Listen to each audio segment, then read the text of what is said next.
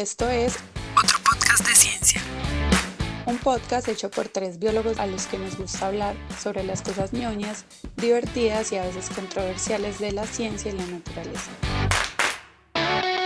Esto es otro podcast de ciencia.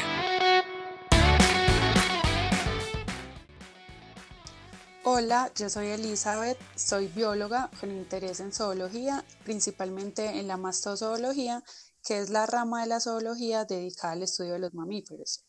Hoy estoy con dos grandes amigos, compañeros de la universidad, también biólogos. Hola, yo soy David y mi interés particular es la botánica, que es el estudio de las plantas, y estoy interesado particularmente en la morfología de las plantas, que es el estudio de la forma de estos organismos. Hola, yo soy Elisa y bueno, lo que puedo decir de mí es que mi interés principal en los últimos años ha sido la herpetología, que es el estudio de eh, los reptiles y los anfibios, pero pues mi enfoque principal ha sido el tema de la diversidad de anfibios en Colombia.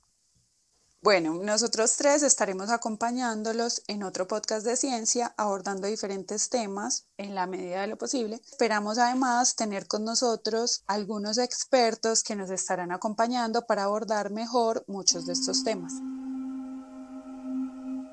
Para este episodio decidimos ver una de las películas animadas más populares del cine. Ganadora del premio Oscar a Mejor Película Animada en 2003, fue escrita y dirigida por Andrew Stanton fue lanzada por Disney y producida por Pixar y esta historia sigue el viaje cómico y trascendental de un sobreprotector pez payaso que busca a su hijo en compañía de una desmemoriada pez cirujano en una impresionante aventura submarina.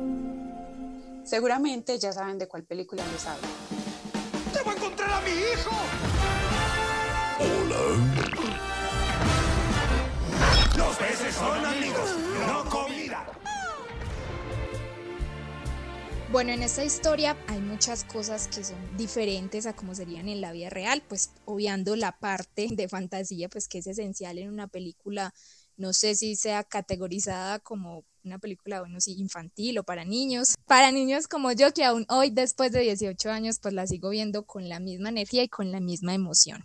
En todo caso, yo siento que la película en su momento ayudó un montón a ver con otros ojos lo que son los ecosistemas marinos. Y yéndonos un poquito, pues más específicamente a los peces, que son pues los protagonistas de esta película.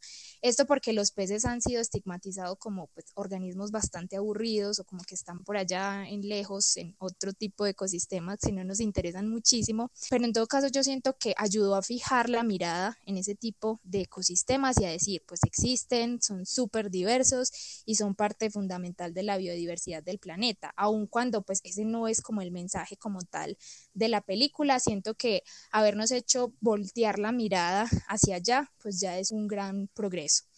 El tema es que la película pues acierta en muchas cosas y en general es una buena representación de este tipo de ecosistemas, pero pues es bueno también darle como otra visión y verlo desde el ojo de la ciencia para ver cuáles son esos pequeños detalles que quizás no son tan acertados y eso es lo que queremos hacer como en este capítulo en particular. Bueno, esta es una de mis películas animadas favoritas y tengo que aceptar que no volví a ver esta película para grabar el episodio porque prácticamente me la sé de memoria y pues tal como decía... Yo también. y tal como decía Elisa, eh, pues hay muchas cosas que que puede que sean diferentes en la vida real, pero es muy bueno poder hacer esta travesía con estos protagonistas y conocer un montón de especies que de otra manera no sabríamos que existen. Bueno, yo sí tengo que aceptar que yo no me he visto la película completa, no me, no me maten.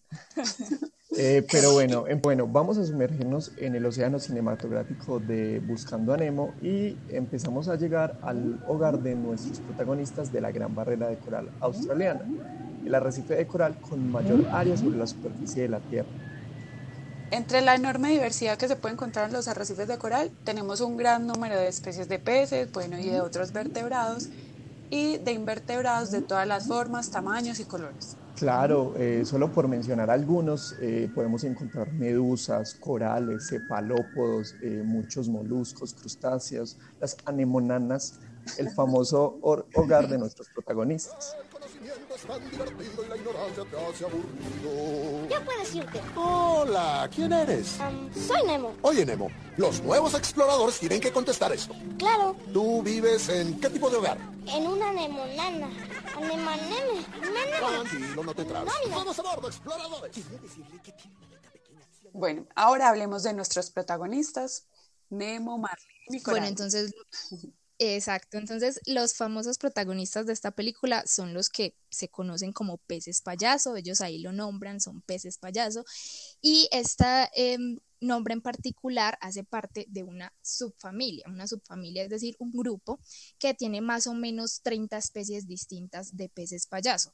Y la gran mayoría se caracteriza por tener esa típica coloración naranja y blanco, aunque, aunque hay pues excepciones, pero pueden presentar variaciones pues como en la tonalidad, en el número de rayas y ese tipo de patrones de coloración son muy importantes a la hora de diferenciar entre especies. Y bueno, es probable que eh, los personajes que nos presentan en la película pertenezcan a la especie que se conoce con el nombre científico como Amphiprion ocellaris, o más bien es como el consenso al que se ha llegado. Pero bueno, vamos a hablar más específicamente del comportamiento de estos peces más, más adelante. El tema es que este pez se encuentra a una profundidad de hasta 15 metros, más concretamente cerca a las anémonas. Este tema de los 15 metros para nosotros puede sonar como pues súper profundo, pero en realidad en términos de ecosistemas marinos esto no es tan, tan profundo, es más bien cerca a la superficie. El tema es que ellos viven o están cerca de las anémonas, pero no todas las anémonas son el hogar de estos peces. Se sabe que puede haber una relación muy específica hablando de pues que hay especies que son más específicas a ciertas especies de peces payaso, pero las anémonas eh, que más se reconocen eh, por ser el hogar de los peces payaso pertenecen a dos géneros principalmente, que son el género Heteractis y el género Sticodáctila.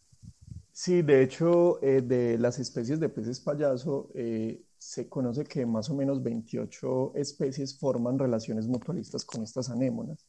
Eh, incluso eh, se dice que algunas forman relaciones generalistas, es decir, que pueden formar relaciones con muchas especies de anémonas, pero otras son más especialistas y buscan una especie específica de anémona.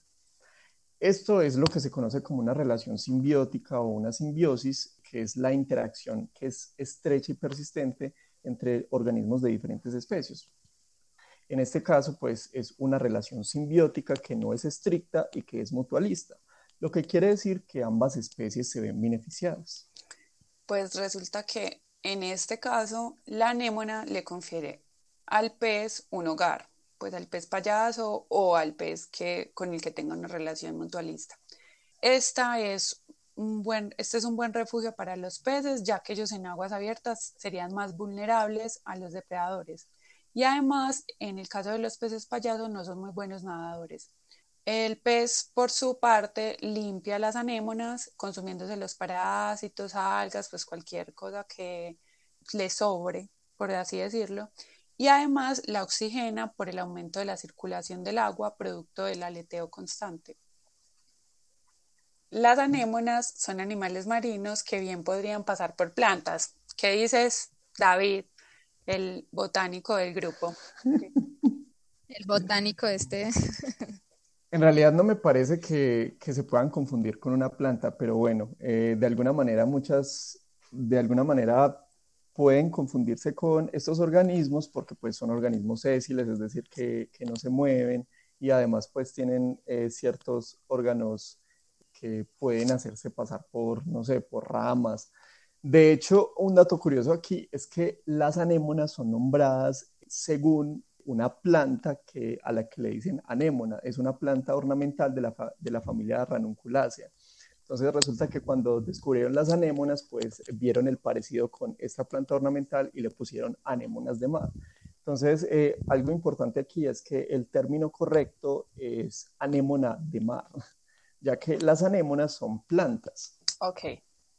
Sí, es que pues yo iba a decir que en realidad es muy chistoso eso de que uno crea que es una planta, pero es que uno en un principio no piensa que animal. sea pues un animal, porque cuando uno piensa en un animal marino, pues no, no se le viene a la cabeza jamás una anémona, porque pues no tiene como las características de un animal, ni siquiera pues como de los animales invertebrados que uno pueda conocer eh, marinos. Entonces yo sí creo que eso es una confusión muy válida, por así decirlo, en un principio, porque tiene todas las características que uno podría decir es una planta. Y si en un principio los expertos lo dijeron es por algo, pero bueno, es a mí cuando descubrí que las anémonas eran animales me impresionó muchísimo, porque era como que animales, sí, y ya uno se da cuenta pues que sí tienen todas las características de ser Bueno, y ahora no Sí, solo de hecho- la morfología, también el nombre. Ya nos dijo David que incluso el nombre.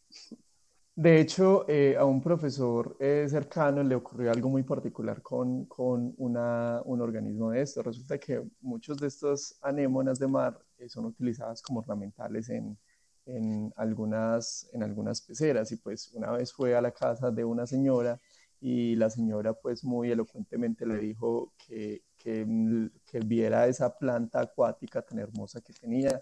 Pues el profesor casi se va para atrás. ya me lo imagino. Bueno, entonces ya contándoles un poco de qué son las anémonas. Las anémonas son animales invertebrados, pertenecen a un filo que se conoce como nidaria, en el cual se encuentran también los corales, las medusas y otros que se conocen como hidrozoos, que de pronto no sean tan comunes. De anémonas hay unas 1200 especies descritas, de las cuales las más populares son justamente los géneros que le sirven de hogar a los peces payaso, que ya mencionó Elisa. Eh, estos animales son muy particulares, la forma en cómo se alimentan, su anatomía, su reproducción. E incluso leí por ahí un dato curioso, es que pueden llenar sus tentáculos de agua y esto les permite sobrevivir fuera del agua. Yo supongo que cuando la marea baja, ellas pueden estar expuestas al, al aire. Entonces esto eh, les podría permitir eh, sobrevivir mientras la marea vuelve a subir. Hay algo muy particular en las anémonas y no solamente en las anémonas, sino en este gran grupo que nos comentaba Eli, que son los nidarios, y es que ellos contienen en los tentáculos o en otras partes del cuerpo unas células que se llaman nidocitos. Y esas células tienen unas estructuras en forma de púas o espinas, literalmente son así, llamadas nematocistos. Y estas, em, estas células, cuando, son, cuando el animal es, es estimulado, sea por contacto o por otro tipo de actividad, ellos inyectan unas neurotoxinas eh, que puede ser por defensa, en el caso de que algún animal, no sé, se quiera comer una anémona, o en el caso de algunas medusas que puedan usar eh, también este tipo de células para capturar presas hay algo interesante y es que en cada nidario pueden producirse diferentes proteínas tóxicas, eh, algunas que pueden ser más, más fuertes que otras. Bueno, pero es importante mencionar que en su mayoría no son perjudiciales para el hombre. En algunos casos, como en el caso de la carabela portuguesa y otras medusas, puede ser muy doloroso y en algunos casos peligroso. De hecho, conozco eh, muchas historias de algunos amigos y compañeros que han eh, entrado en contacto con estos tentáculos y pues el dolor es bastante fuerte. Sí, esto es muy común escucharlo, por ejemplo, con la llamada guamala. Y pues incluso el solo roce con un coral puede generarte una gran molestia y pues esto me pasó a mí en una salida de campo, incluso estábamos los tres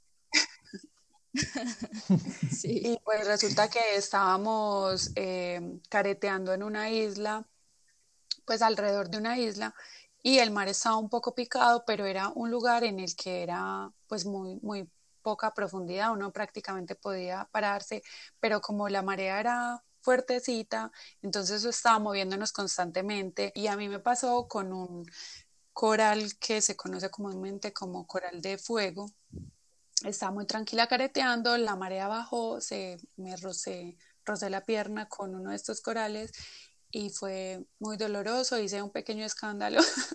el profesor, Peque pequeño. el profesor eh, me miró como esta niña que, pero pues bueno, fue, de verdad fue muy molesto y la irritación me duró por varios días en la pierna. Entonces, Yo, yo también tengo una anécdota, la mía es un poco traumática porque fue la primera vez que yo fui al mar, tenía como 10 años y era la primera vez que iba al mar y era el primer día, entonces yo estaba súper feliz, me entré al mar, súper contenta, conociendo, saltando olas, no sé qué, y resulta que en un momento yo sentí un dolor impresionante en la mano. Yo no alcancé a ver nada, yo solamente empecé a gritar porque eso se sintió horrible. De una, pues cuando me salí del mar, me miré el brazo y estaba supremamente rojo y se empezó a hinchar y la gente pues de ahí, de, de, la playa me dijo, ah, no, eso seguramente fue una guamala, pero sí, el dolor es impresionante y pues no pasó a mayores, pero pues sí es una molestia bastante grande. Uy, terrible. A mí la verdad nunca me ha pasado, pero bueno, espero no me pase. Sí. Bueno, y ya volviendo a la película, que es lo que nos interesa ahora, pues esto es justo lo que le pasa a Dory, no sé si recuerdan, cuando se encuentra con las medusas luminiscentes que pertenecen a, de hecho, a la especie Pelagia noctícula, eh, las cuales parece que la electrocutaran de alguna manera, pero lo que en realidad está pasando, como ya estaban hablando Elisa y Elizabeth, están inyectando esas toxinas por el roce de los tentáculos precisamente por estos nidositos que nos habían mencionado antes. Squishy. Hola, chiquitín. Y tú querías ir a través de la fosa. Yo lo llamo Squishy y él será mío. Y él va a ser mi Squishy. Ven, Squishy. Ven aquí, Squishy. papá. ¡Au! ¡Tori! ¡Es una medusa! Malo, Squishy. Malo, Squishy. Entonces, volviendo al tema de las anémonas y de los peces payaso, hay ciertos animales que se inmunizan a los efectos de las neurotoxinas. ¿Cómo lo son los peces payaso? Pues no son los únicos, pero este es, digamos que, nuestro principal interés. Recordemos que Marlene le dice a Dory que él soporta más el dolor que causan las medusas porque justamente él vive en una anémona. Entonces esto le podría conferir de cierto modo como mayor resistencia a el roce con la medusa y esto porque estos dos grupos, como ya mencionamos, pues son cercanos, las medusas y las anémonas. Sí, como ya eh, veníamos hablando antes, esta es una relación simbiótica entre el pez payaso y las anémonas, eh, que no es una relación estricta porque ambos pueden vivir separados, pero hay algo bien curioso aquí, y es que cuando ambos pasan largos periodos separados, al reunirse de nuevo, el pez parece que ya no es inmune. Por lo tanto, se cree que esta inmunidad es adquirida. De hecho, resulta que no sé, no sé, algo que, algo que me pareció muy impresionante es que todavía no se sabe por qué los peces payasos son inmunes a estos nidositos de, de las anémonas. es increíble. Eh, de hecho, solo se tienen algunas hipótesis al respecto. Entonces, la primera hipótesis es que el pez genera, produce una mucosidad y eso le permite vivir en la anémona, ¿cierto? Pero eso no tiene nada que ver con la anémona como tal, sino que el pez produce una mucosidad. Y la ah. segunda hipótesis es que el pez produce una mucosidad, pero esta la produce al rozarse con la anémona. ¡Qué gran emoción! Primer día de escuela, ¡qué gusto! ¿Listos para la educación? ¿Qué es lo que no debes olvidar respecto al océano? Que hay peligro. ¡Qué buen pez! Primero, hay que estar seguros de que el lugar es seguro. Adelante y para atrás. Y adelante y para atrás. Y una vez más, adelante y para atrás. A veces querrás hacerlo cuatro veces. Ya. Ya voy, hijo mío. Bueno, volviendo al tema de los peces payaso, sabemos que en el arrecife viven marlín y coral. Esta pareja de peces que espera el nacimiento de sus más de 400 huevos. Este es un dato, de hecho, acertado porque los peces payaso se dice que pueden llegar a tener de 100 hasta 700 huevos e incluso leí que en algunos casos pueden llegar a 1600 huevos. Eso seguramente va a depender de las especies de peces payaso y también de los individuos, de que tan preparados, por así decirlo, fisiológicamente están para desovar esa cantidad de huevos, pero ese es uno de los datos pues como súper acertados de la película, de que en realidad es un número impresionante, pero sí pueden llegar a tener esa cantidad de huevos. Bueno, y ahora ya que estamos entrando en el tema de los peces payaso y después de toda esa charla sobre el hogar de estos, vamos a la gran imprecisión en la narración de Buscando a Nemo, es decir, vamos ahora sí hacer pedazos esta historia. Bueno, no, no, no es para tanto, pero digamos que aquí está una gran fantasía de Buscando a Nemo. Entonces, los peces, resulta que los peces exhiben un gran abanico de sistemas de crianza, 32 en total. Y además tienen una gran variedad de conductas y estrategias reproductivas que es equiparable a la del resto de vertebrados juntos, es decir, que son los que mayor variedad de conductas y estrategias reproductivas tienen. Hay algunos peces que pueden traspasar las fronteras de género, macho y hembra. Eso me parece súper interesante porque pues ese tema de la transición de género, pues en el caso de nosotros como cultura humana causa muchísimo conflicto y uno de los, eh, por así decirlo, argumentos, entre comillas, porque no es un argumento, es que es algo antinatural, o sea, los que están en contra de pues no es antinatural porque en la naturaleza pasa y pasa en este caso en los peces. Entonces, para decir que no, este no es el tema de nosotros, pues el tema cultural humano, pero me parece que es acertado de decir que pues se presenta en la naturaleza y por ende no es antinatural y nadie debería porque decir que lo es, ni que está mal, ni nada de ese tipo de cosas. Sí, bueno, por lo menos en los peces no es, es una situación natural. Esto pasa concretamente en los arrecifes y es que en los arrecifes más de una cuarta parte de los peces pueden hacer la transición de macho a hembra o viceversa sin necesidad de una costosa cirugía. Otros incluso pueden asumir la identidad masculina y femenina de una manera simultánea o secuencial y pues este cambio de sexo se da como en función de su tamaño y de la edad. Sí, de hecho, este orden social de los peces payaso depende mucho del tamaño de los individuos, de la jerarquía que maneja el grupo y, como lo mencionaban antes, del cambio de sexo. Estos peces viven en grupos formados por dos individuos grandes y varios de menor tamaño. Eh, los grandes eh, se les denomina... Bueno, perdón. Sí. Pues es este, estos peces, hablando de, los peces payasos, ¿cierto? Porque hay otros peces que también hacen eso. Entonces, los peces más grandes son a los que se les denominan el par de cría, siendo la hembra la más voluminosa. Y ojo aquí, porque si ustedes notan en la película, resulta que Coral es un pez mucho más pequeño, pues, o, es más pequeño en tamaño que, que, lo es Marlene, que lo que es Marlene. Que Marlene, sí. Entonces, pues esto es una, como decía Eli, una de las grandes imprecisiones de, la película. Entonces, eh, los subordinados, que son todos los machos, se clasifican jerárquicamente en función de su tamaño.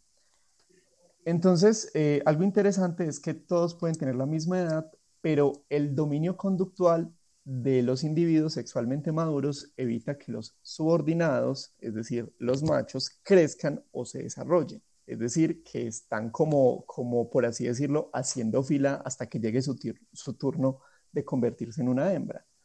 Entonces, si la hembra eh, de cría fallece, el macho alfa eh, automáticamente cambia de sexo y el siguiente pez de mayor tamaño del grupo subordinado ocupa el puesto como macho dominante, lo cual es bastante interesante. Es decir, que cuando Coral y sus huevos mueren después del ataque de la barracuda, Marlene debería haberse transformado en hembra y en la madre de Nemo y un macho subordinado que sería pues como el siguiente en el orden jerárquico sería el nuevo padre y así terminarían las aventuras de Buscando. Adiós, papá. Adiós, hijo.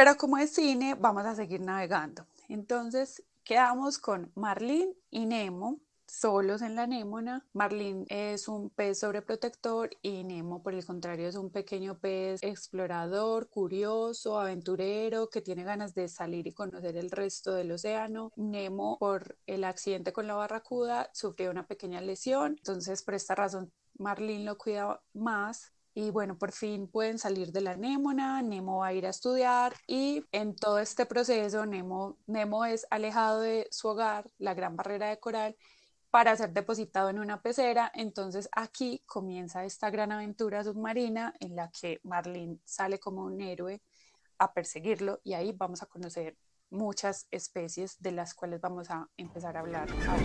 Oh, hay que nombrar y nombrar y nombrar esas especies que hay en el mar. ¡Ay! Moríferos colenterados, hidrosos, hidrosos, andosos, esteróforos, virosos.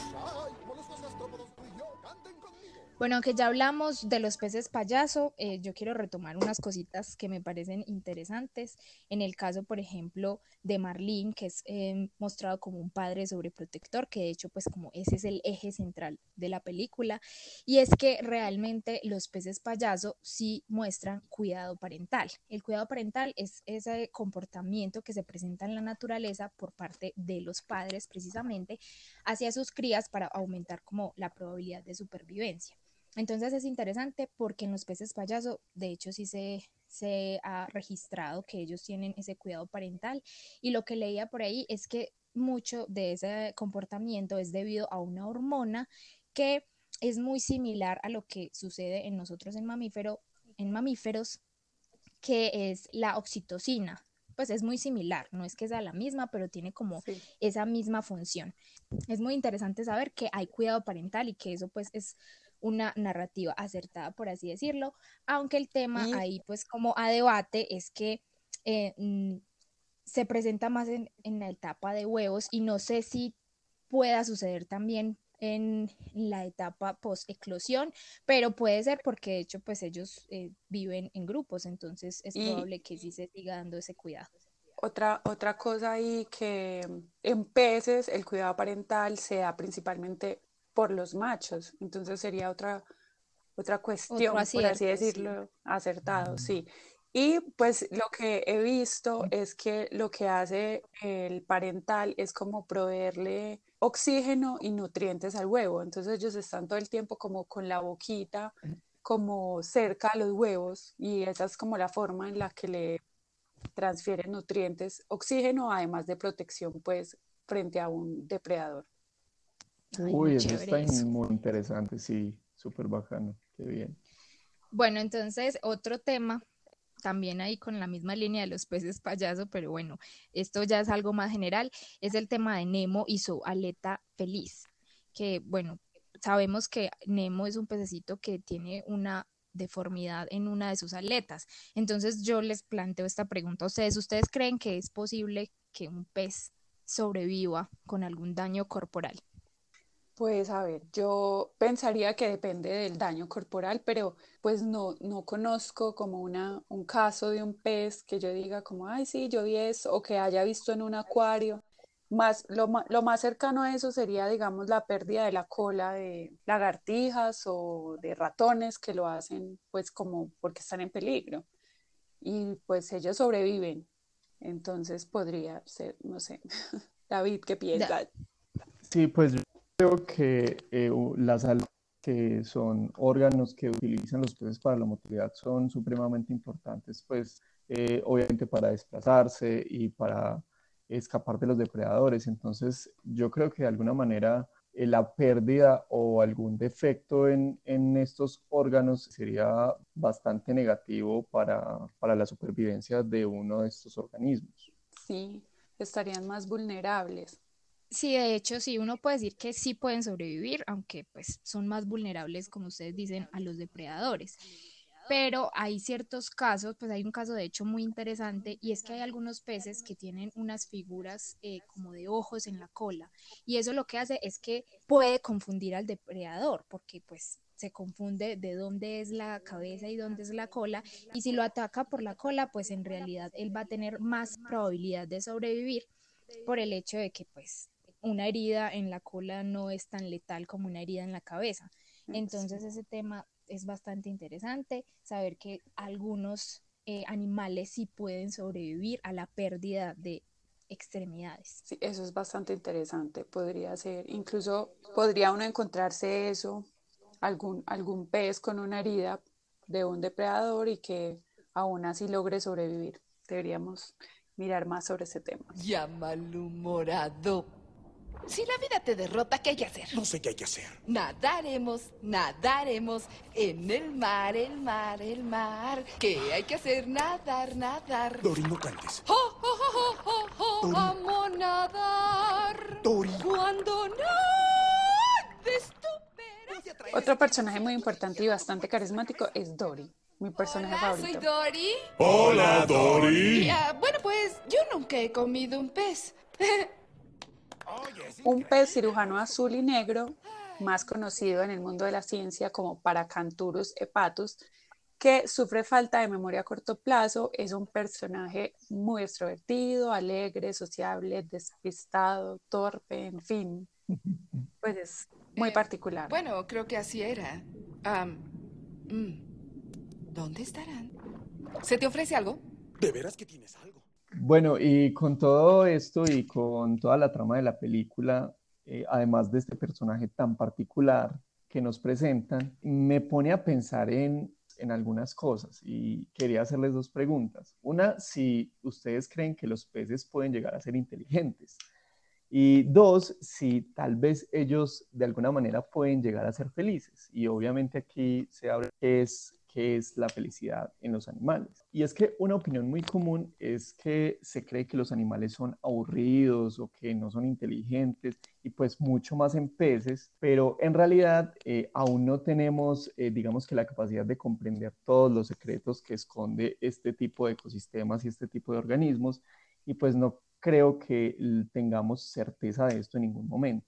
Ese tema de la inteligencia es bastante particular porque, por ejemplo, yo recuerdo que cuando yo estaba pequeña había un mito alrededor de los peces y era que decían que ellos no tenían memoria. Yo no sé si ustedes alguna vez llegaron a escuchar ese, ese mito de que realmente tenían memoria de pocos segundos. Yo me acuerdo que a mí me decían que un pez nadaba y que cuando volteaba ya ya no recordaba lo que había pasado antes. Yo creo que ese estigma de que los peces pues no son para nada inteligentes se debe también como a que son poco carismáticos, por así decirlo, pero en realidad ellos sí tienen comportamientos que son bastante complejos y una capacidad cognitiva impresionante y pues de eso es lo que vamos a hablar a continuación. Sí, bueno, en el, en el caso de la inteligencia, eh, hay una rama de la ecología que se dedica a observar las capacidades cognitivas de los organismos, que se llama la ecología cognitiva. Y en esta rama de la ecología se acepta que la inteligencia está modulada según las necesidades de supervivencia que un organismo animal eh, debe enfrentar durante todo su ciclo de vida.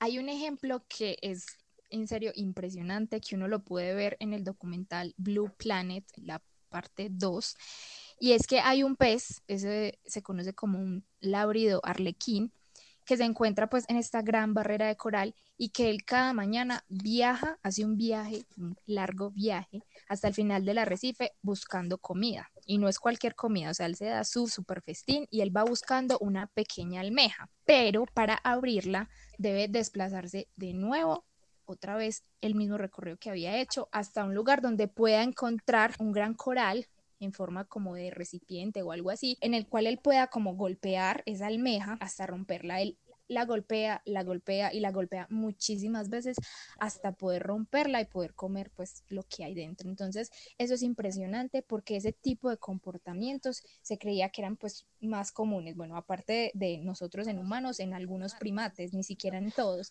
Entonces el hecho de usar herramientas es algo impresionante. Un pez haciendo uso de herramientas es un caso pues que a mí me parece realmente impresionante y nos da a entender que realmente la inteligencia de estos peces está muy subestimada. Sí, totalmente. Incluso yo tengo otro ejemplo, un un ejemplo que leí que me parece aún más sorprendente que el que Elisa nos mencionó, y ese está relacionado con la memoria. Pues resulta que hay unos peces que se conocen como gobios aguados que habitan en las costas este y oeste del Atlántico, y a estos peces les gusta permanecer en unas pozas de marea.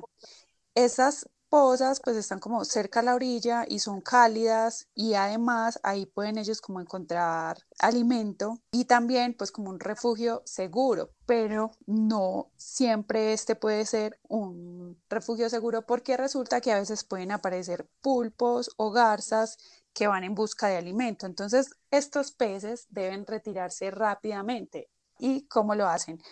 pues ellos saltan y caen en otra poza. Pues ustedes dirán, ay, pero pues simplemente el pez saltó, eso lo puede hacer cualquier pez, hay peces que saltan, los delfines saltan. Lo de esto es que ellos no caen en tierra, sino que llegan con éxito a la otra poza. ¿Y esto cómo pasa? Resulta que este, cuando la marea está alta, los peces memorizan la topografía de la zona y graban en la memoria la disposición de las depresiones que van a formar unas pozas durante las mareas bajas. Esto es un ejemplo de mapeo cognitivo que es conocido en nosotros, en la especie humana, como orientación. Y durante mucho tiempo se creyó que esto era exclusivo de humanos hasta que se encontró también en ratas y de ahí en adelante se ha encontrado en otras especies. Entonces lo vemos en este pez y es como, wow, en serio, mientras están nadando, elaboran mapas mentales que les permiten escapar con precisión. Es increíble, increíble. No, esto está Impresionante. impresionante. Yo digo pues que entonces eso de la falta de memoria pues es un mito que tiene que quedar muy muy atrás porque con este súper ejemplo que nos da Eli pues eso queda más que confirmado que ellos tienen muy buena memoria pues es un gran ejemplo. Sí, claro, ahora hay que preguntarse de nuevo si en realidad los peces no son inteligentes. Y eso que con estos dos ejemplos queda más que confirmado, como dice él. Sí. Bueno, en cuanto a la otra pregunta que se hacía David, en cuanto a la felicidad, yo creo que este es un tema demasiado complejo que incluso para nosotros es muy difícil de definir, ¿cierto? Y si lo pensamos en los peces con ese rostro tan inexpresivo, uno dirá como en realidad sí son felices los peces, pues bueno, es bastante complicado. Tal vez podríamos decir que ellos se divierten nadando entre las burbujas. He leído un poco sobre eso, pero creo que este tema de la felicidad lo podemos dejar para otro momento, para otro episodio.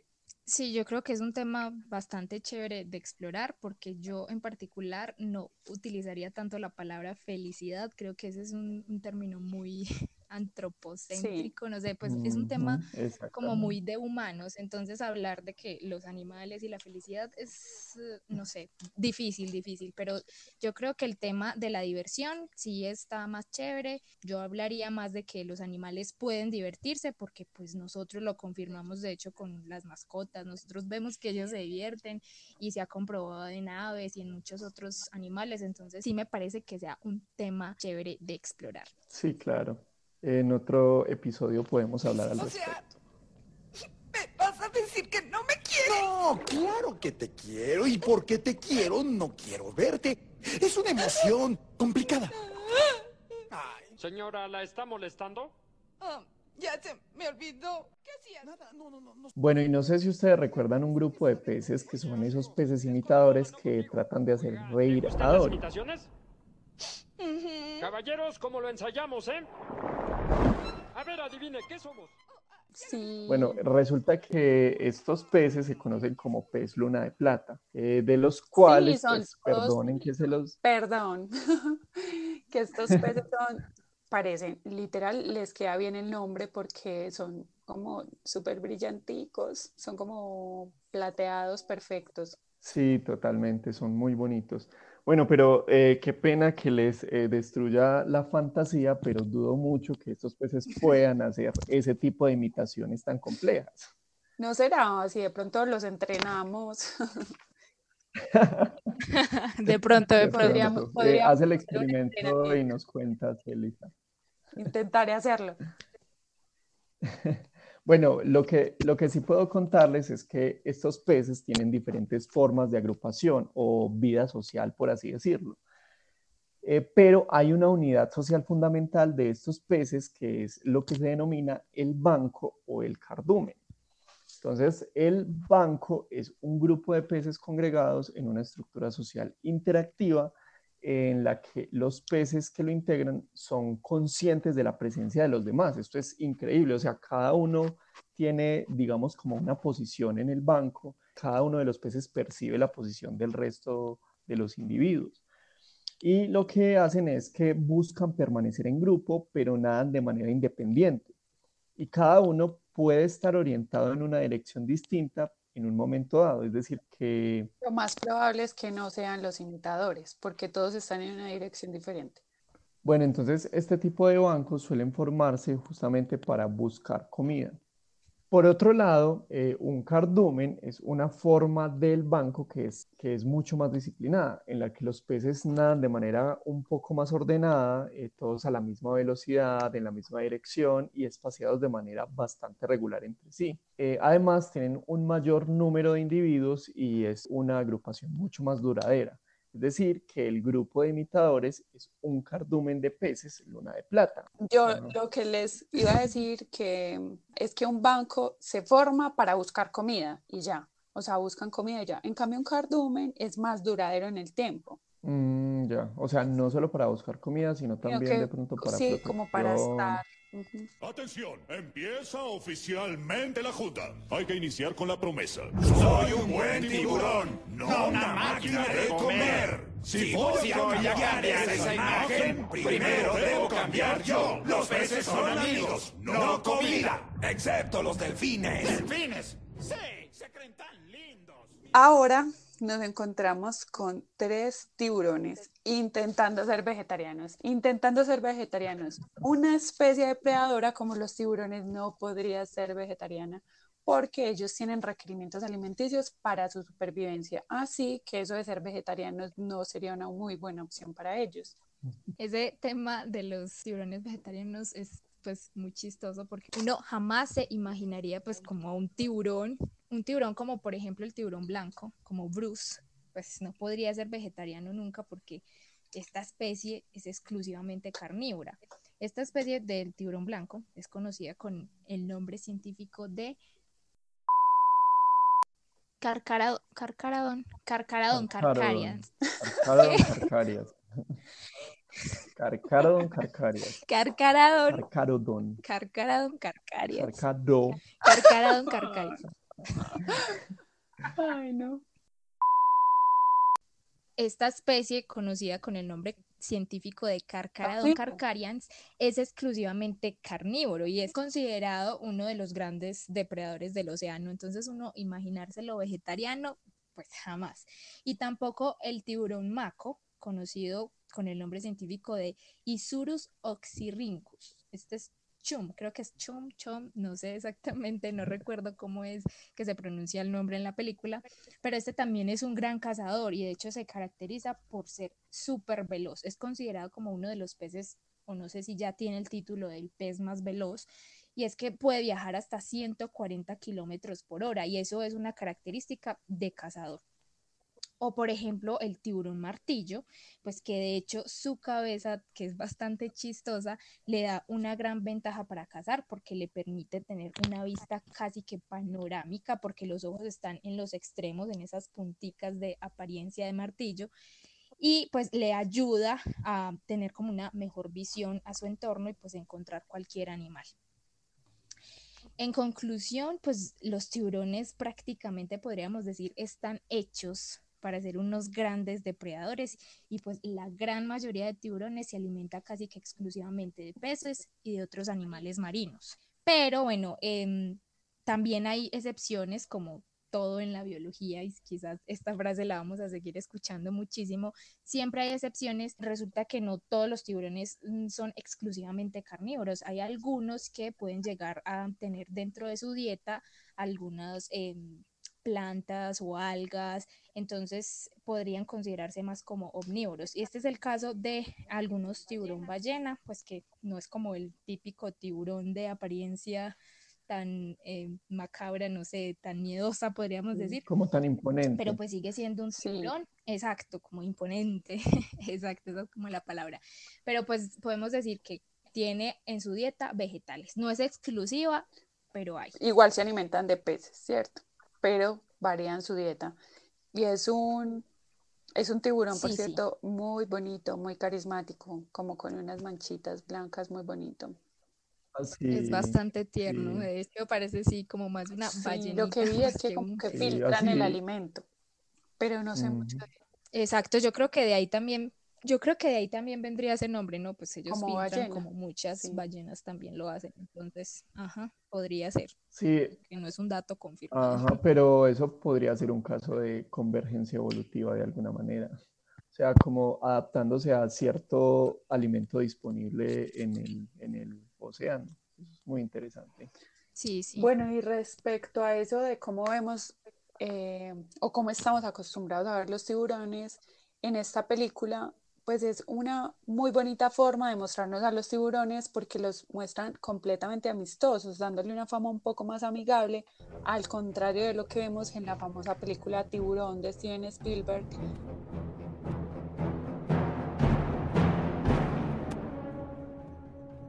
En donde vemos un tiburón blanco asesino, pero pues una máquina máquina mortal, pues una cosa asesina, literal.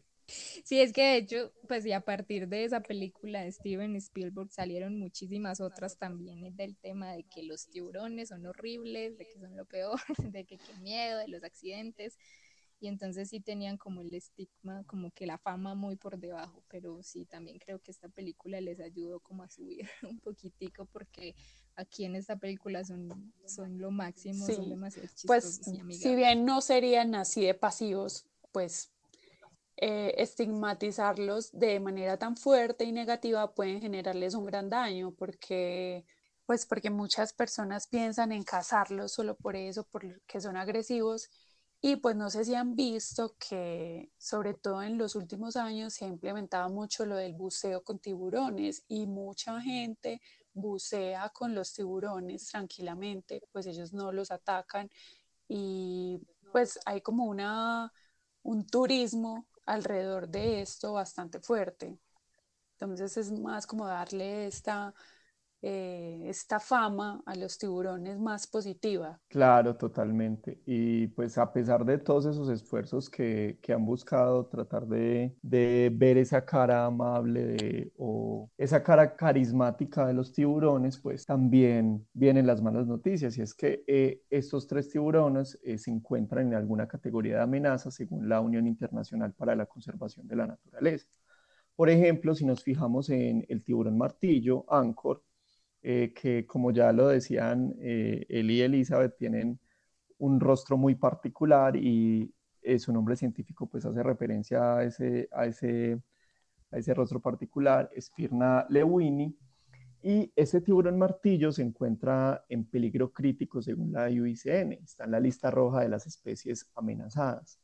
Bueno, y luego está Chom, que es el tiburón maco o también se le dice de aleta corta, que eh, no sé si ustedes lo han notado, pero él en la película tenía un anzuelo en el hocico y es una referencia muy particular eh, que habla de, de, la pesca y de los accidentes eh, que deja este, esta actividad en estos organismos, en estos tiburones.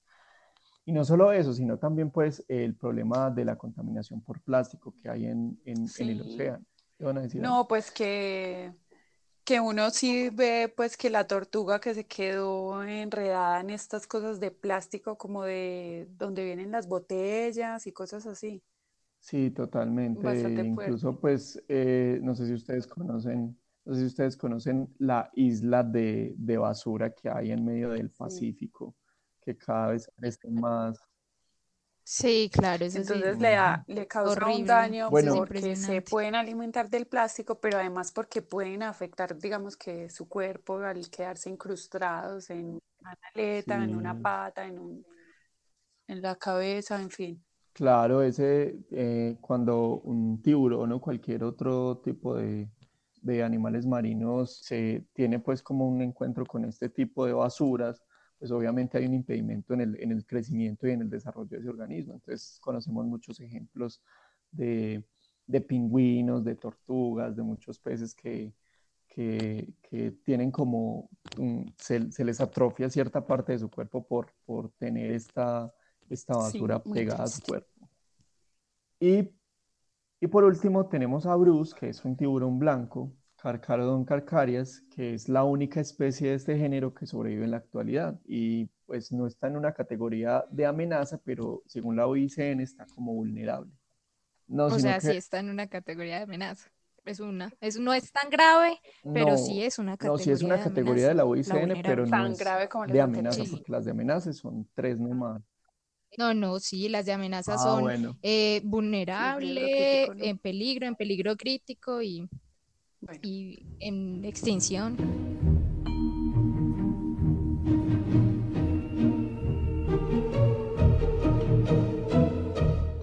Entonces, ya sabemos que en realidad los tiburones no son vegetarianos, pero lo que no es falso es que sí son amigos de algunos peces o algo así.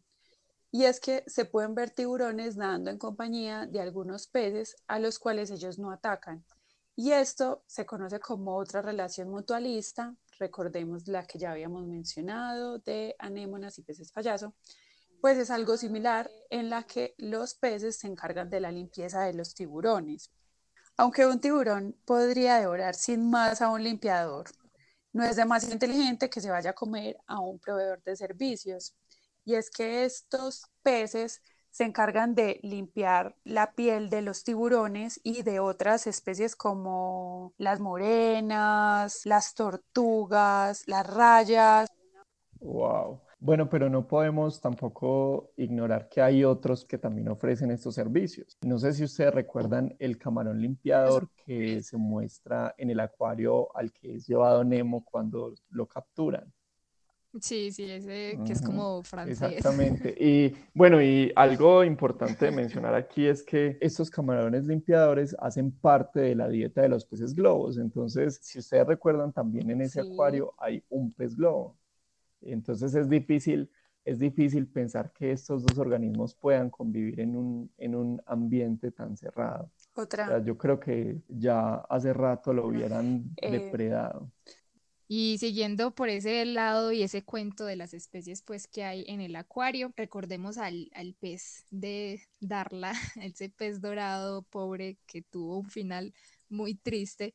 Es muy chistoso porque de hecho pues este pez es de agua dulce, entonces lo más seguro es que no se moriría por la agitada de Darla, sino porque pues Sí, no podría sobrevivir en un acuario de agua salada. Puede sonar chistoso, pero un pez de agua dulce en agua salada literalmente moriría deshidratado. Pues eso es- suena bastante charro, pues porque estamos hablando de agua, pero esto es provocado por un problema fisiológico que pues puede sonar un poquito complejo, pero se llama la regulación osmótica. Básicamente lo que pasaría ahí es que ese pececito de agua dulce pues no tendría la capacidad de expulsar esa gran cantidad de sales que tiene el mar, se llenaría de, podríamos decir sal, pero no es literalmente sal, sino pues iones como tal, perdería el agua y pues no podría respirar, entonces moriría. Entonces, esto es para aclarar que realmente los peces, el caso de este pez dorado, pues no podría sobrevivir en un acuario de agua salada, pero hay casos en que algunos peces, no específicamente este, sino otros peces que sí pueden Dulce. hacer como esa transición Como los de agua salada a agua dulce, pero pues exacto, pero no son esta, esta especie de pez, son eh, peces que tienen pues que viven en- unos ecosistemas que les permite hacer eso y seguramente tienen pues un sistema, exacto, un sistema fisiológico diferente. Es decir, que ese pececito hubiera muerto antes de estar en las manos de Darla. Terrible. Sí, no le echemos la culpa a Darla. Darla, ¿te atreves a revisarte ya? ¿Pececito? ¡Pececito! ¡Despierta! ¡Despierta! ¡No quiero que duermas! ¡Rápido! Bueno, entonces eh, tenemos también a Pearl y a su padre Ted, que son un par de pulpos. Los pulpos son cefalópodos y estos cefalópodos son una clase de invertebrados marinos en los que se encuentran además los calamares, las sepias y los nautilos. Los pulpos pertenecen al orden Octópoda. En la película vemos que estos dos personajes tienen una boca dibujada justo debajo de los ojos, pero resulta que la boca en los pulpos en realidad se encuentra debajo del cuerpo, justo en medio de los tentáculos. Está justo en el punto central de sus ocho tentáculos. Esta boca tiene como un pico, es un pico duro, consiste, pues básicamente es como un par de mandíbulas fuertes que tienen una forma de pico y se le conoce comúnmente como pico del oro. Este pico pues igual lo tienen todos los cefalópodos. Concéntrate. Oye. Oh. ¡Está vivo! ¡Hola! Señor Tortuga. Ay, no, el señor Tortuga era mi padre. Me llamo Crush. ¿Crush? ¿Ah, sí? Entonces, Crush, oye, necesito llegar a la corriente australiana oriental, CAO. Estás en ella, chico. Gózala.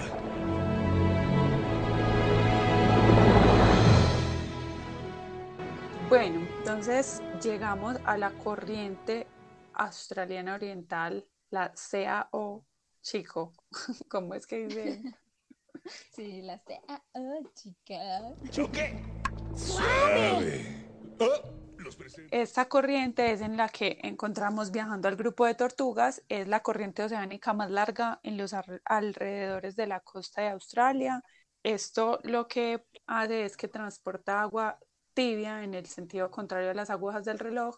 Pero Bueno. lo interesante del, lo- pero lo interesante del agua tibia, pues, o dicho de otra manera, es que en el, en la parte norte de Australia, obviamente, pues en la costa oriental, o sea, entre la parte norte y la parte sur, pues hay una diferencia de temperaturas. Entonces, el, aguas más cálidas en el norte y aguas más, más frías en el sur.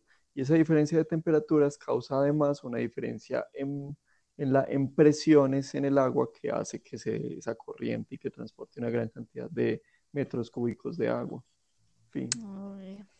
Esta corriente, en efecto, sí transporta fauna marina. Cada verano, eh, miles de peces son barridos desde la Gran Barrera de Coral hasta los puertos de Sydney y más al sur.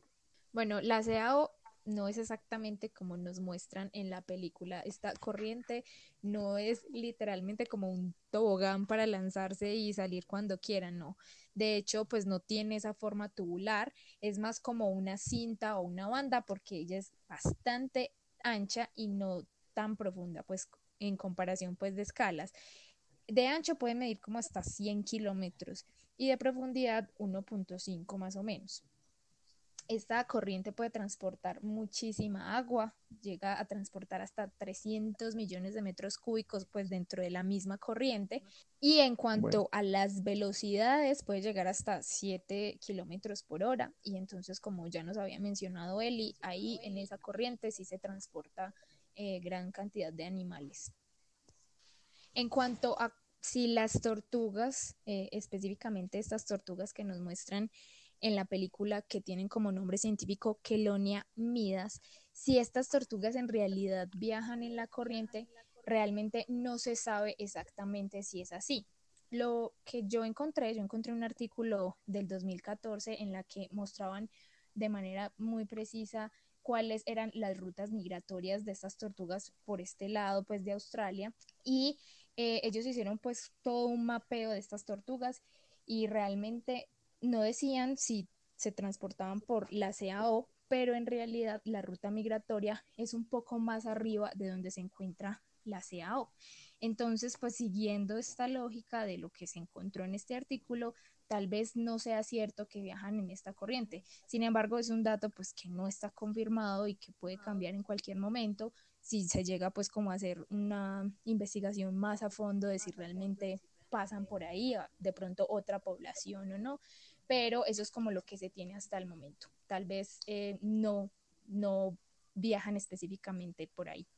Bueno, y algo que me pregunto, eh, teniendo en cuenta eso que acaba de decir Elisa, es que es si las tortugas pueden eh, resistir tanto tiempo bajo el agua en caso de que viajaran por las corrientes oceánicas, ya que sabemos que ellas deben salir a la superficie a tomar oxígeno. eh, sí. Bueno, sí, eso que dice David es verdad, no, pues no tenemos el dato exacto de cuánto tiempo puede pasar una tortuga dentro del agua, o cada cuánto debe salir a tomar oxígeno. Pero otra cosa pues que hay que eh, tener en cuenta acá es que las tortugas no suelen viajar en grupo y que además eh, no están con sus crías porque generalmente, pues en la mayoría de tortugas, hasta donde yo sé, en estas tortugas marinas, ellas suelen ir al, a la playa a desovar y dejan los huevos ahí. Luego las tortugas cuando nacen llegan solas al mar y pues no hay como un cuidado parental como tal. Incluso son las hembras las que llegan a la playa, los machos no llegan a la playa, entonces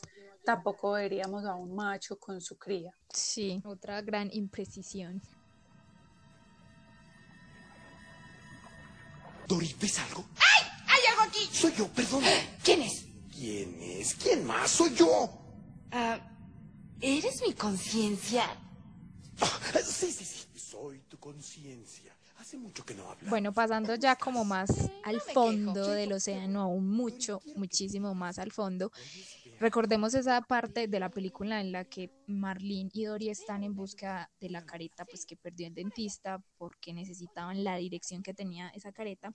Ellos llegan a unas profundidades impresionantes. En realidad son profundidades tan impresionantes que no literalmente no podrían sobrevivir por muchos factores. Esos peces pues no tienen las adaptaciones especiales que requieren para sobrevivir a una profundidad de esa por cuestiones de presión.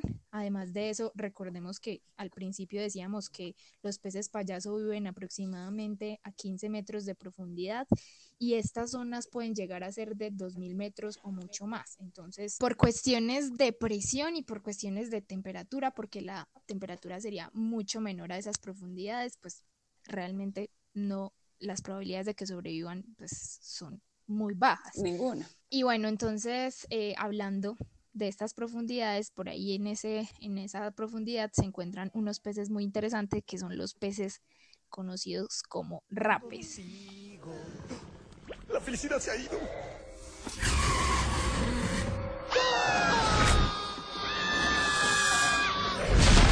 ¡No veo nada! ¡No sé hacia dónde voy! Y es una de las especies que se encuentran Marlene y Dory cuando están por allá, por esos lados, y que en realidad los muestran como pues un monstruo gigantesco, pero en realidad ellos pueden alcanzar a medir 17 centímetros de longitud, entonces no son tan extremadamente grandes como podría uno creer, aunque pues realmente Marlene y Dory tampoco es que sean pues muy grandes, entonces Sí, ese tema de las escalas. es verdad, pues eh, en realidad pues ambos, ambos, eh, los tres, en realidad los tres peces son digamos que pequeños, pero uno ve la película y uno se imagina este pez rape como un pez bastante pues como grande y, y como un monstruo, no sé, uno, pues o me pasa eso a mí sí, o me sí. pasa eso a mí. Sí, eso da como esa impresión. Bueno, y ya que estamos hablando de, de relaciones simbióticas, pues no se nos puede escapar una muy interesante que, que ocurre en esta parte de la trama de la película. Es que este tallo luminiscente y, la linterna que tienen los peces rape sirven como un señuelo para las víctimas desprevenidas, para muchos peces que pasan por ahí y que son atraídos por, ese, por esta linterna. Resulta que esta luz es producida por unas bacterias que eh, viven allí porque el pez rape pues les da un hogar y comida y a cambio las bacterias luminosas pues proporcionan una multitud de beneficios a los anfitriones como los que ya les había mencionado. Bueno, además de esas particularidades que ya mencionó David, hay una demasiado sorprendente y es que en estas especies de peces rapes hay una gran diferencia entre machos y hembras. Entonces, tenemos a una hembra de un tamaño aproximado de 17 centímetros y un macho que mide aproximadamente 1.5 centímetros de longitud, es un macho súper pequeño. Pero estos machos compensan ese tamaño con una gran audacia como modo de existencia que yo llamaría más como un descaro, como una conchudez.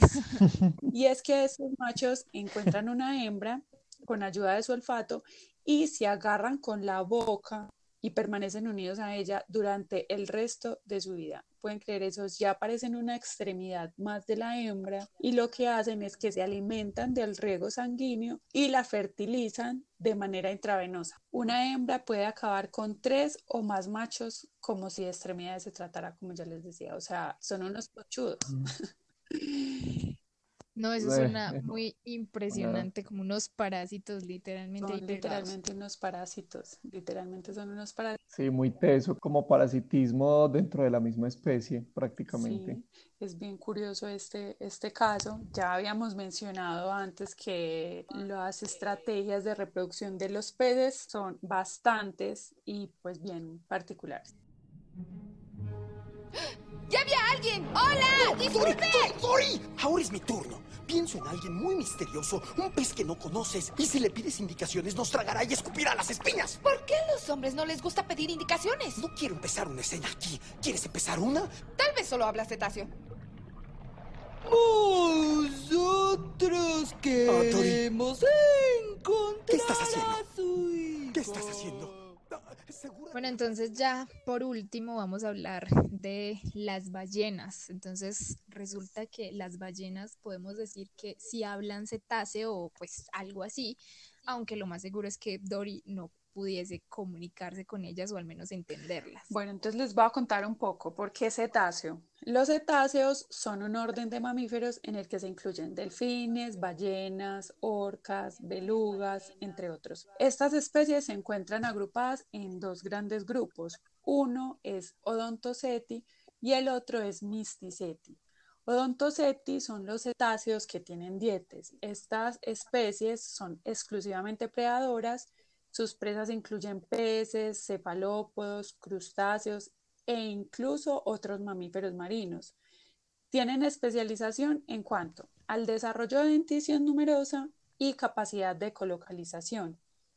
En este grupo se encuentran, por ejemplo, los delfines, el cachalote, el narval, la beluga y otros. Y hay uno muy particular que son las orcas, que pues escuchamos por ahí comúnmente como la ballena orca, pero estas no son ballenas. Las orcas son más cercanas a los delfines. Ay, qué teso eso. Sí, porque uno siempre se imagina una orca y es como, pues Una sí, ballena. es que el nombre común lo dice ballena, orca.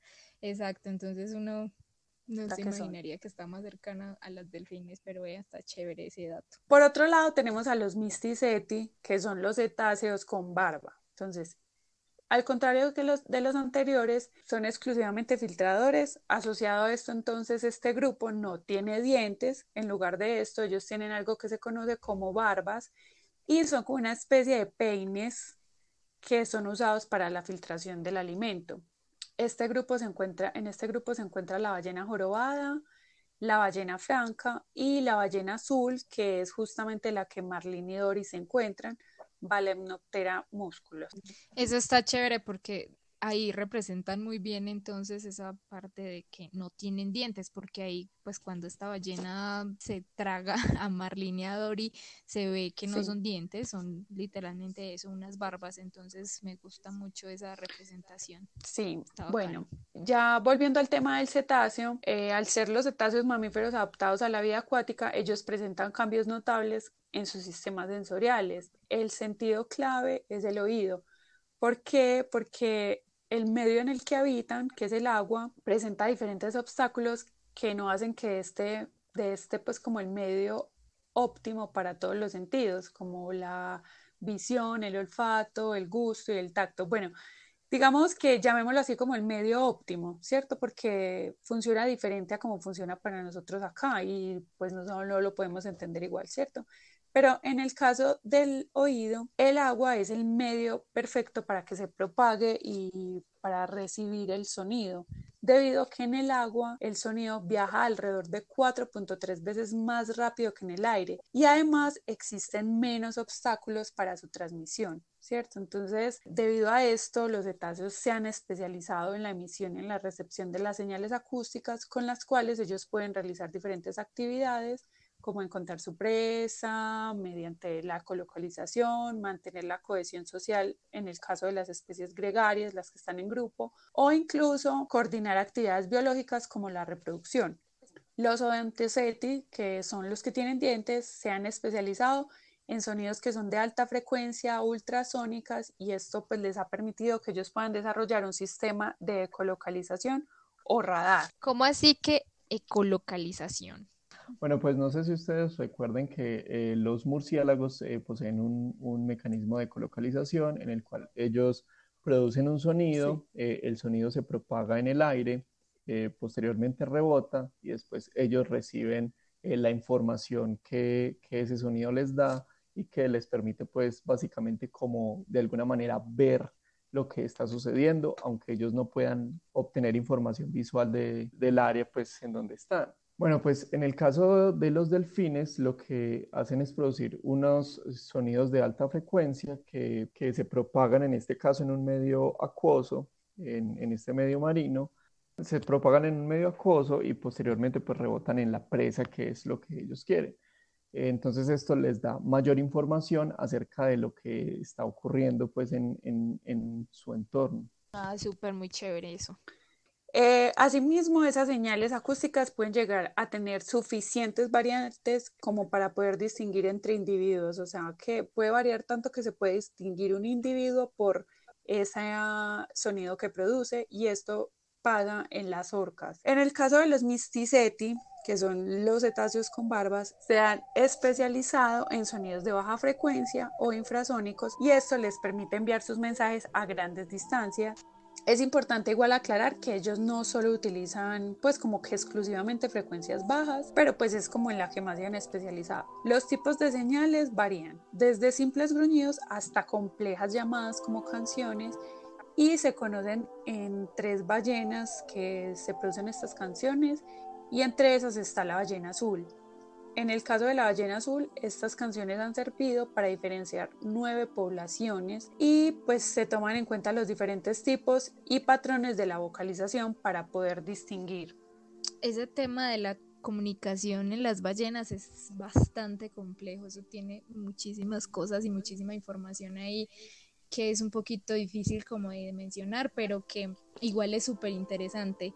Yo también leía algo acerca del problema que hay en la actualidad eh, en la comunicación de ballenas por el tema de los barcos, de los submarinos, que ese tipo de aparatos y ese tipo de intervención humana ha hecho que la comunicación de entre las ballenas se vea afectada. Y eso es muy triste porque muchas veces hace que esos sonidos que producen los barcos, que ese tipo de cosas muchas veces hagan que las ballenas se desvíen, que encallen en playas, que bueno, ese tipo de problemas que son supremamente tristes y que sabemos que tienen en un gran problema pues a las ballenas, aparte de la famosa caza de ballenas que hubo tanto, eso fue como que en los 60, 70 o más, no sé en qué año exactamente, que fue como tan común que eso prácticamente acabaron con las grandísimas poblaciones que habían de ballenas y es muy triste saber que hoy en día hay pocas poblaciones, pero también está el otro lado feliz, que es que ahorita como ya está supremamente prohibido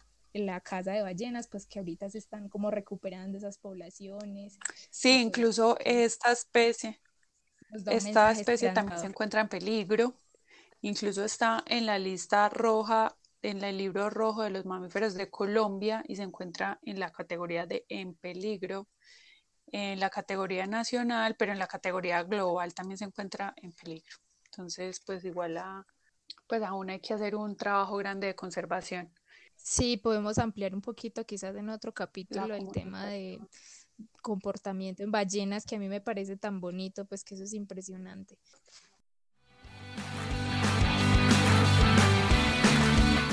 Bueno, y con esto finalizamos este episodio, nuestro primer episodio de otro podcast de ciencia. Sabemos que quedaron por ahí pendientes algunos personajes de Buscando a Nemo, son bastantes, pero bueno, por ahora les dejamos toda esta información y esperamos por ahí seguirles contando un poco más sobre estas especies y sobre otras películas. Recuerden entonces que pueden encontrarnos en las redes sociales como arroba podcast en Twitter o como arroba otro podcast de ciencia en Instagram y en Facebook, donde estaremos compartiendo pues datos extras, también pueden escribirnos si tienen alguna duda o quieren saber más sobre estos temas. O em, para que nos cuenten si quieren que hablemos de algún tema en particular. Así que por ahí los estaremos viendo.